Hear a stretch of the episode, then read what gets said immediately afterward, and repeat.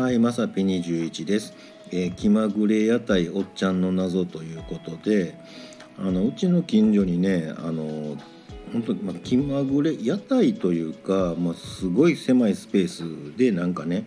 あの本当に気が向いた時だけやってはるラーメン屋さんみたいなのがねあるんですよ。でそれもねあの夜しかやってないみたいなね。うん、でそこがねあの昼間に多分そのラーメン屋さんのお父さんやと思うんですけどまあ言うたらおじいちゃんがね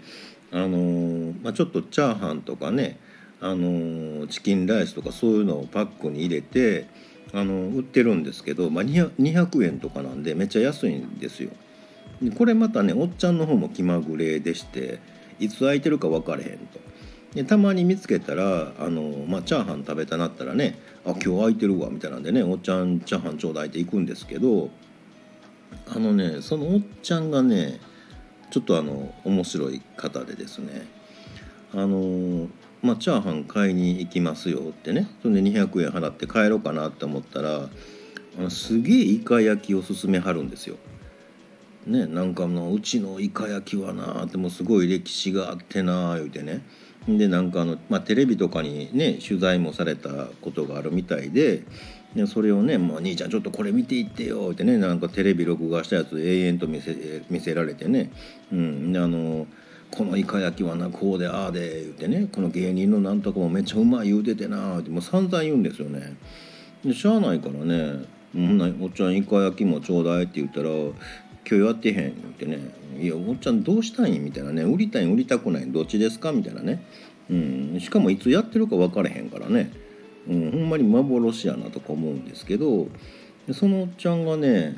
まあ、僕もねこの間またあのねチャーハンちょっと久しぶりに買いに行くかとか思って「うわ今日空いてるわ」とか思って「でおっちゃんチャーハンちょうだい」って言ったらねなかったんですよ。うん、おっちゃんがね「いやチャーハンは今日売り切れやな」ってねあのチキンライスとかねあのそういうのはあったんですけどドライカレー勧めはるんですよ。でも圧倒的に一番余ってますよねっていうやつなんですけど「いやー兄ちゃんこのドライカレーな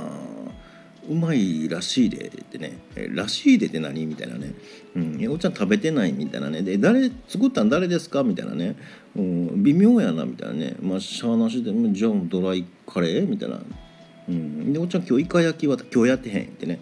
いつ食べれる？みたいなね。本当ねめっちゃ不不思議なんですけど、まあ、ちょっとねあの変わったおっちゃんなんで多分おっちゃんの目的はそのご商売じゃなくて、まあ、僕の監視と地球征服やろうなと思ってね、うん、ちょっと警戒しとかなあかんななんて思ってます。ということで本日は以上となります。また下に並んでるボタン等を押していただけますとこちらからもお伺いできるかと思います。ではではまさぴ21でした。